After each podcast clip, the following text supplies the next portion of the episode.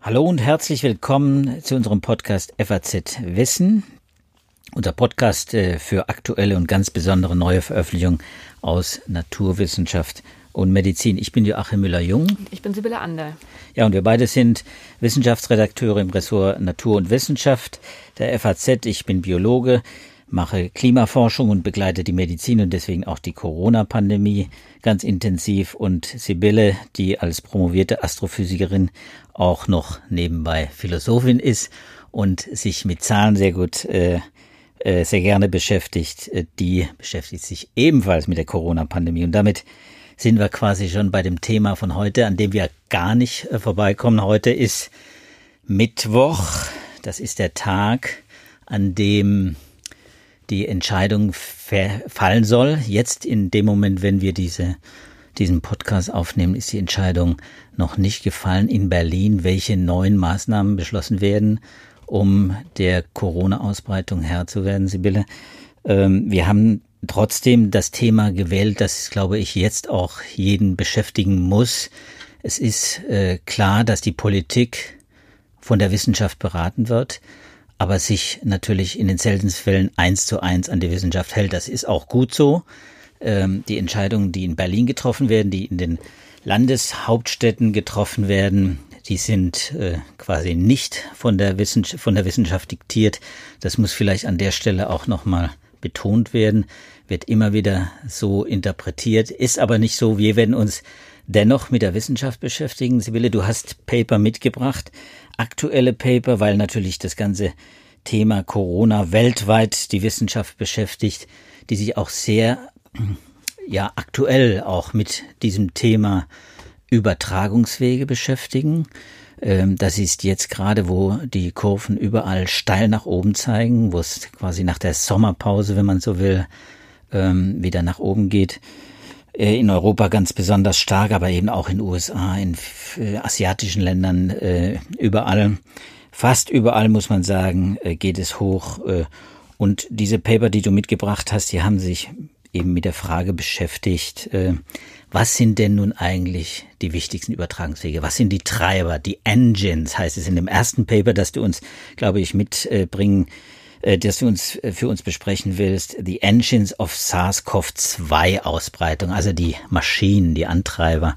Das ist ein Science Paper. Was äh, steht da drin, Sibylle? Naja, das ist tatsächlich ein Viewpoint, also ein ähm, zusammenfassender Meinungsbeitrag von verschiedenen Forschern der Johns Hopkins University also Epidemiologen und äh, Wissenschaftler aus der Pathologie.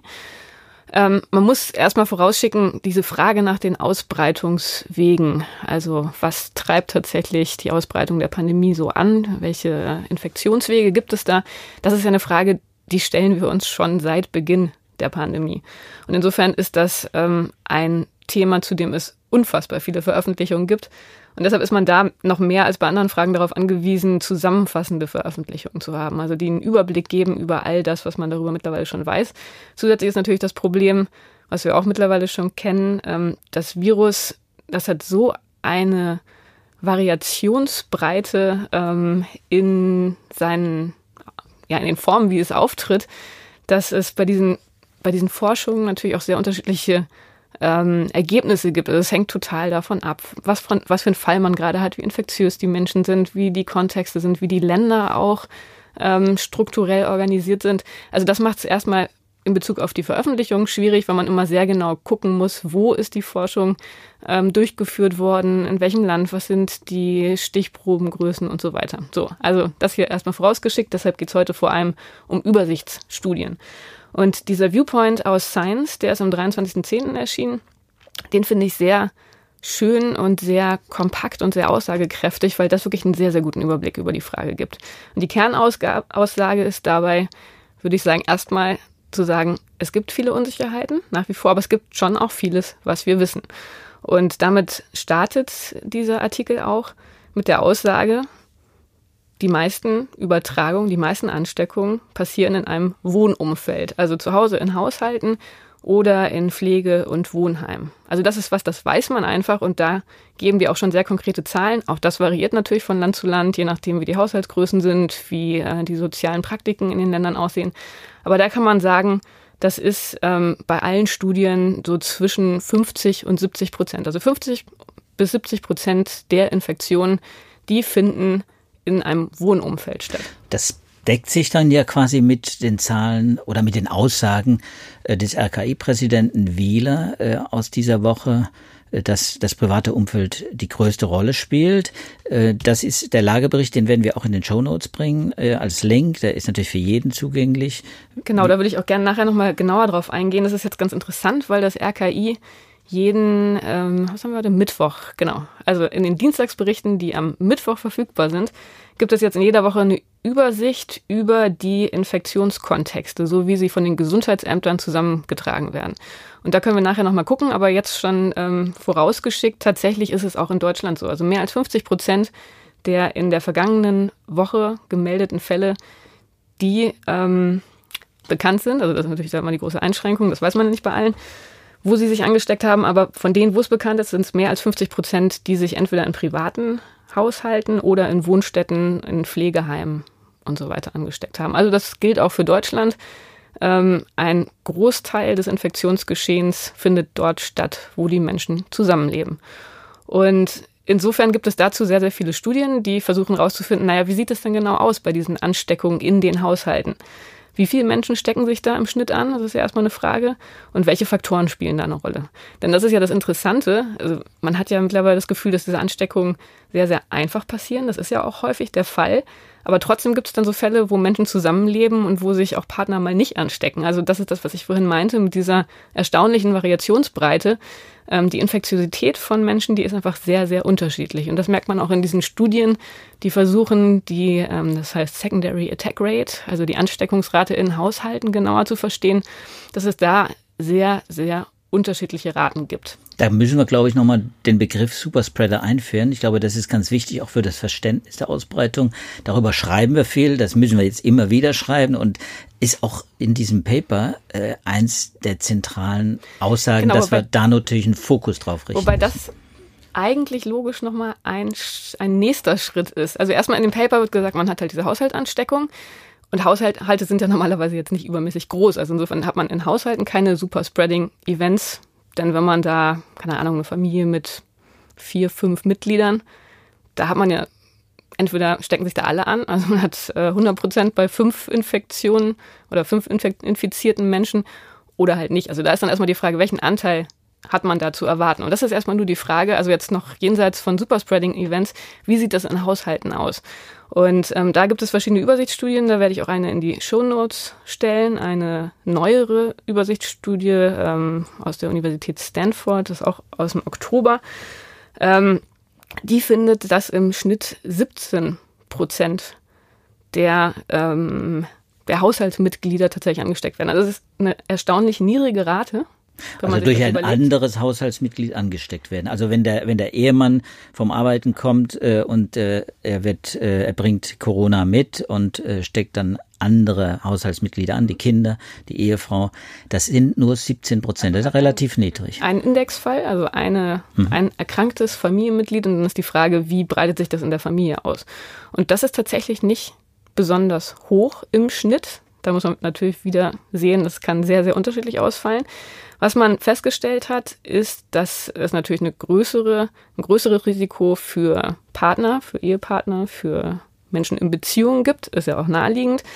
Ähm, und dass es dann mehr Ansteckungsfälle auch gibt bei symptomatischen Indexpatienten. Also wenn die Person, die die Krankheit in die Familie oder in das Wohnumfeld Umfeld bringt, wenn die Symptome zeigt, dann ist die Ansteckungswahrscheinlichkeit höher. Außerdem ist sie höher bei alten Patienten, Sowohl, dass sie andere anstecken, als auch, dass sie sich selber anstecken. Ähm, was natürlich auch interessant ist und was natürlich auch zusätzlich sehr bedenklich ist, weil man ja weiß, also die erkranken auch schwerer und insofern ist es sehr viel gefährlicher. Und trotzdem auch die Nähe brauchen und die Nähe suchen genau. ja auch. Mhm. Und was man dann noch methodisch festgestellt hat, ist, dass ähm, ein Problem ist, dass ähm, man mehrfach testen muss. Einfach weil auch da die Zeiträume so variieren ähm, dass eine Infektion bei manchen Patienten erst relativ spät durch Tests festgestellt werden kann, macht das bei den Studien einen großen Unterschied, ob in Familien mehrfach getestet wurde über die Zeit oder halt nicht. So, also das ist erstmal da. Ähm, das Fazit dieser Haushalt-Sekundär-Attackenstudien, dass es ähm, interessant ist, dass es eben nicht immer so ist, dass sich alle anstecken, sondern dass da der Anteil relativ niedrig sein kann und dass natürlich auch nochmal eine große Rolle spielt, wie die Menschen zusammenleben. Also, also das stützt ja auch nochmal dieses, jetzt bringe ich es wieder ins Spiel, dieses Superspreader. Äh, Phänomen, weil äh, es ja wohl ganz offensichtlich ist, dass die Menschen sehr unterschiedlich infektiös sein können. Das ist also Infizierte, die das Virus übertragen können, und zwar sehr leicht, auch an, an Haushaltsmitglieder, an Kinder, an Großeltern oder äh, an den Partner äh, und dann eben sehr viele offenbar, und wahrscheinlich drückt das dann auch diese Prozentzahl sehr stark, sehr viele, die eben wenig anstecken oder gar nicht ansteckend sind, obwohl sie in diesem infektiösen Fenster ja auch im Haushalt leben. Hm? Wobei da aber, ähm, also dass die Wohnsituation eine sehr, sehr große Rolle spielt, das zeigt der Vergleich der Daten zwischen privaten Haushalten und ähm, Wohnsituationen, wie sie zum Beispiel in Heimen oder in Gefängnissen zu finden sind. Denn da sind die Raten viel, viel höher. Also da gibt es Studien, die finden so 60 bis 80 Prozent ähm, Ansteckungsraten, was ja enorm ist. Und wo man einfach sieht, also es kommt natürlich, wie gesagt, aufs auf Alter sehr stark an, auf mhm. die Dauer, auf die Kontaktintensität. Und ähm, also insofern ist es beides, wie, wie immer. Also es kommt auf die Infektiosität an, es kommt aber da auch sehr, sehr stark darauf an, wie man zusammen wohnt. Aber eins verstehe ich immer noch nicht. Es hat sich ja äh, an der Art äh, oder ja, wie wir zusammenleben in den Familien, äh, in den Konstellationen, auch im Umgang, nehme ich mal an, so wahnsinnig viel nicht geändert in der Zeit, äh, in der die Pandemie jetzt läuft. Am Anfang äh, ging die Kurve hoch, dann ging sie ganz runter. Wir haben es ganz runter gedrückt. So, und jetzt hat sich unser persönliches Verhalten ja zu Hause nicht verändert. Über einen sehr langen Zeitraum haben wir die Zahlen auch niedrig gehalten. Und plötzlich jetzt erleben wir, dass es quasi explodiert. Genau, und da würde ich sagen, das ist jetzt der Punkt, wo wir diesen Schritt machen müssen. Und jetzt können wir diese Superspreading-Ereignisse äh, endlich mit gutem Gewissen einführen, würde ich sagen. Denn die Haushalte, ist ja klar, die sind, die kann man sich im Prinzip erstmal isoliert denken. Jeder hat so seine private Bubble. Die Frage ist, wie die miteinander vernetzt werden. Und diese Vernetzung, das ist natürlich der ganz entscheidende Punkt, um von so relativ überschaubaren Kleinausbrüchen in Haushalten zu einem großen Ausbruch zu kommen. Und das hat sich natürlich verändert. Also das ist jetzt die Frage, wie interagieren die Haushalte miteinander? Ähm, das ist das, was als Übertragung in der Bevölkerung beschrieben wird. Und das ähm, sind Arbeitsplatzkontexte, ähm, das sind Begegnungen in Supermärkten auf der Straße, in Kirchen, in Chören und so weiter. Und das ist nämlich genau das, wo diese Superspreading-Events besonders relevant werden, denn da kommen infektiöse, hochinfektiöse Individuen zusammen als ein Faktor, plus ein Kontext, in dem die Übertragung extrem gefördert wird. Und das sind eben gerade diese geschlossenen Räume, in denen die Luft lange steht und viele Menschen zusammenkommen. Und da kommt auch die, die, Politik wahrscheinlich ins Spiel. Da kann sie eingreifen, während sie im privaten Bereich ja kaum, wenn man ehrlich ist, kaum Möglichkeiten hat. Genau, das ist eben gerade die Frage und da steht in diesem Paper auch genau drin, diese Übertragung in der Bevölkerung durch diese Kontexte, wo Mitglieder verschiedener Haushalte zusammenkommen, da, da gibt es natürlich noch sehr, sehr viel mehr Fragezeichen, weil man das noch nicht so richtig genau ähm, quantifizieren kann, welche Ereignisse wie gefährlich sind. Also, wie gesagt, ist natürlich klar, geschlossene Räume, das wissen ja mittlerweile alle. Mit vielen Menschen, das ist immer gefährlich, vor allem wenn die Leute reden und singen und laut sind. Ähm, aber ob jetzt der öffentliche Nahverkehr eine große Rolle spielt oder Theater oder Kinos. Das Shopping oder so, das, da gibt's keine Zahlen. Das, ne? das ist unheimlich ist, schwer festzustellen. Und da muss man dann einfach versuchen, Strategien zu entwickeln, diese Übertragung halt trotzdem möglichst gering zu halten. Also mittlerweile wissen wir, Oberflächeninfektionen scheinen keine richtig große Rolle zu spielen. Tröpfchen und Aerosole scheinen eine Rolle zu spielen, aber das spielt natürlich auch noch andere, anderes eine Rolle. Man weiß, Luftfeuchtigkeit kann eine Rolle spielen. Das schwang so ein bisschen auch in deiner Frage mit, warum haben wir jetzt plötzlich diese Explosion? Hat das doch ganz stark was mit dem Wetter zu tun? Oder ist es wirklich nur die Tatsache, dass wir jetzt so viel drinnen machen? Also da sind viele, viele Fragezeichen und das ist aber natürlich entscheidend, diese Verbindung irgendwie zu kappen. Und da wird das Ganze dann zu einem Netzwerkproblem, was natürlich auch wiederum wissenschaftlich sehr, sehr spannend ist, dass man sich anguckt, wie ähm, die Kontaktnetzwerke in der Gesellschaft aussehen. Und ähm, da merkt man dann zum Beispiel auch, dass dann so Sachen wie Reisen eine große Rolle spielen, weil Reisende verschiedene, erstmal voneinander unabhängige Communities sehr effizient verbinden können. Und wenn man da ein Superspreading-Event hat, dann kann das ungeahnte Folgen haben, weil das dann natürlich ähm, ja sozusagen verschiedene Communities kurz schließen kann. Und das haben wir ja auch im Sommer dann festgestellt, nach dem Ende der Ferien quasi, als viele Reiserückkehrer kamen, da wurde das ja nochmal auch in den Zahlen deutlich, welche Rolle das Reisen dann auch spielt. Also die Rückkehrer, die sich infiziert haben, die das dann hier weitertragen und dann äh, äh, Symptome zeigen, getestet werden, in den Infektionsstatistiken auch auftauchen. Das heißt, das Reisen das Reisen ist nicht unschuldig, aber wir hatten dann ja auch diese Debatte um das Beherbergungsverbot. Ähm, das Reisen an sich trägt natürlich zur Verbreitung bei. Das vernetzt quasi, wenn ich dich richtig verstanden habe, wie das in, dem, diesem Paper ja auch offenbar dargestellt ist, das vernetzt die, die, äh, die Infektions-, die Indexfälle, wenn man so will, die, die unterschiedlichen äh, Infizierten, die Cluster, die sich bilden aus solchen äh, Reiserückkehrer, äh, heraus.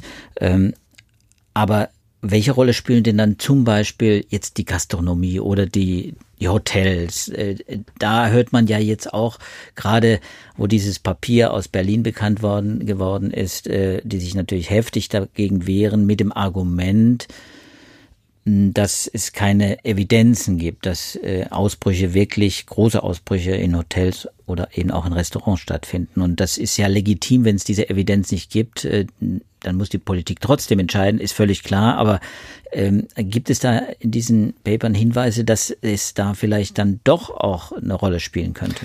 Ich glaube, was in dem Kontext wichtig ist, ist dieser Begriff der Überdispersion. Also das hattest du auch schon mehrfach betont und geschrieben was man ja häufig bei ansteckenden Krankheiten hat, dieses Phänomen, dass eine sehr kleine Gruppe von Menschen eine sehr große Zahl von Infektionsfällen verursacht. Und bei SARS-CoV-2 ähm, ist die Schätzung, dass 10 Prozent der Infizierten 80 Prozent der Infektionen verursachen. Und das macht halt einfach alle Maßnahmen extrem schwierig. Und da sind wir jetzt wieder bei dem, was man mit Superspreading ähm, fassen kann. Es gibt ein paar Individuen, die sehr infektiös sind und im richtigen oder falschen, je nachdem, wie man es bezeichnen will, Kontext sehr, sehr viele Ansteckungen ähm, verantworten können, aber man kann es nicht vorhersagen, wo das genau auftritt. Außer dass man halt, wie gesagt, diese ganz allgemeinen ähm, ja, Eigenschaften von ungünstigen Settings äh, natürlich benennen kann. Also Lüftung, geschlossene Räume und so weiter. So, aber wo das jetzt genau stattfindet und ob jetzt zum Beispiel Restaurants gefährlicher sind, natürlich, weil man da keine Maske trägt als Kinos, aber ob Kinos jetzt gefährlicher sind als Theater, also das ist alles nicht so ganz einfach. Und da sieht man auch wieder, wo man an die Grenzen der Datenaufnahme stößt. Also in Deutschland ist es ja so, dass die Gesundheitsämter versuchen, die Infektionskontexte zurückzuverfolgen. Das sind diese Daten, die ich schon angesprochen hatte, die man jetzt beim RKI jeden Mittwoch auch sehen kann. Ähm, das ist im Detail beschrieben im 38. epidemiologischen Bulletin. Das sind ja immer diese Blättchen, die das RKI flankierend rausgibt, noch mit ähm, Zusatzinformationen zu den Zahlen, die sie so erheben. Und da steht es genau drin. Also wenn man einen Infektionsfall hat und den dem Gesundheitsamt meldet, dann fragen die Gesundheitsämter, ähm, ob es einen Kontakt zu einem bestätigten Infektionsfall gegeben hat in den vergangenen 14 Tagen. Und dann versuchen sie, Fälle zu bündeln und dadurch Ausbrüche zu definieren. Was jetzt schwer ist inzwischen, weil es und einfach zu viele sind. kann man es, glaube ich, ja, nicht mehr wirklich machen. Aber 70 Prozent etwa, die nicht mehr nachverfolgbar sind. Über den Sommer hat es ähm, ganz gut funktioniert. Das sieht man auch in den Grafiken. Also da konnte man tatsächlich viel zurückverfolgen. Ähm, Ausbruch ist hier definiert zwei oder mehr Fälle. Und ähm, ein Viertel aller Infektionen konnten so tatsächlich zugeordnet werden. Also ich glaube 27 Prozent waren es genau. Ähm, und 35 Prozent der Infektionen, die sind auf so kleine Ausbrüche von zwei bis vier Fällen ähm, im Rahmen dieser Befragung zurückführbar. Und ähm, was man sieht, ist, dass seit dem Sommer die ähm, Zahl der, der Ansteckungen in privaten Haushalten zugenommen hat, auch am Arbeitsplatz und in der Freizeit. Das ist ja auch das, äh, was beim RKI neulich bekannt gegeben wurde. Also wiederum nochmal die Bestätigung der Tatsache, dass die privaten, also die, die Ansteckung im privaten Kontext eine sehr, sehr wichtige Rolle spielen. Was für uns alle ja ähm, letztendlich den Appell beinhaltet, dass wir uns da vor allem drum kümmern können, weil das ja was ist, was wir auch selber in der Hand haben. Also wir können uns an die mittlerweile ja sehr bekannten Regeln halten. Wir können Abstand halten, Masken tragen und so weiter. Also da können wir alle unseren Beitrag leisten. Weil sich ja auch jeder eigentlich die Frage stellen muss, wenn er infiziert ist, aber auch wenn er das Gefühl ist, er ist nicht infiziert, trotzdem infiziert sein kann. Wir haben jetzt laut Statistik etwa 120.000 aktive Fälle in Deutschland. Das ist erstmal nicht viel, aber viele von denen, die jetzt da registriert sind, äh, die wissen es oder die allermeisten wissen es natürlich, weil sie Symptome haben oder weil sie getraced worden sind. Es sind allerdings eben auch viele, und da kommt wieder die Dunkelziffer, es sind natürlich auch viele unterwegs, äh, die nicht nur nicht wissen, dass sie infiziert sind, sondern die auch keine Symptome haben. Ich glaube, das ist ja, das ist ja wohl auch ein, ein zentraler Punkt, dass man, dass man diese 40 Prozent der Fälle, von denen man zumindest aus Studien weiß, dass sie eben tatsächlich gar keine Symptome entwickeln, dass die es weitertragen und selber gar nicht bewusst dessen bewusst sind. Und, und die zu kontrollieren, das gelingt wahrscheinlich nur durch Vorsorgemaßnahmen wie eben Abstand halten, Maske tragen, lüften. Also davon auszugehen im Prinzip, dass ja, dass, dass äh, wenn drei, vier Personen in einem Raum sind, dass einer davon wahrscheinlich infiziert ist. Hm. Naja, und dann zusätzlich noch das Problem, wieder diese Unterscheidung zwischen präsymptomatisch und asymptomatisch, dass man vor allem dann auch sehr infektiös ist, bevor man Symptome bekommt. Also selbst wenn man zu der Gruppe der symptomatischen Patienten gehört, ähm, ist man dann besonders gefährlich, bevor man selber überhaupt realisiert, dass man krank ist. Und ähm, das macht dieses Virus und die Erkrankung einfach so schwer zu kontrollieren. Und genau wie du sagst, also im Prinzip müsste jeder von uns davon ausgehen, dass wir alle potenziell gefährlich sein können für unsere Mitmenschen und uns entsprechend vorsichtig verhalten müssen.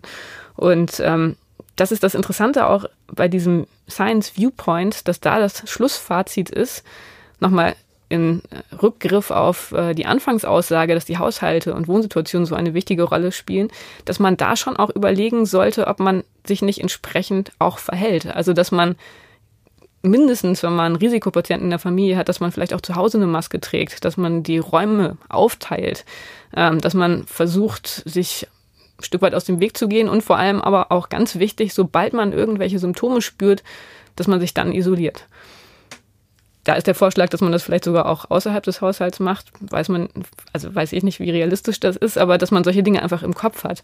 Dass man ähm, nicht davor zurückschreckt, auch ähm, ja, privat Vorsicht weiter ähm, sehr, sehr, ja, sehr, sehr groß zu schreiben und sich entsprechend zu verhalten.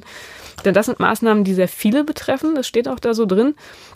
Daher müssen sie nicht perfekt sein, weil sie eine sehr, sehr, einen sehr, sehr großen Einfluss auf das Infektionsgeschehen haben. Und das ist was anderes als bei so Fällen wie zum Beispiel Reisemaßnahmen. Die müssen extrem ähm, effektiv sein, weil sie nur eine kleine Gruppe betreffen und dann, wenn sie nicht effektiv sind, einfach eine sehr, sehr große, ähm, ja, sehr, sehr massive Konsequenzen haben.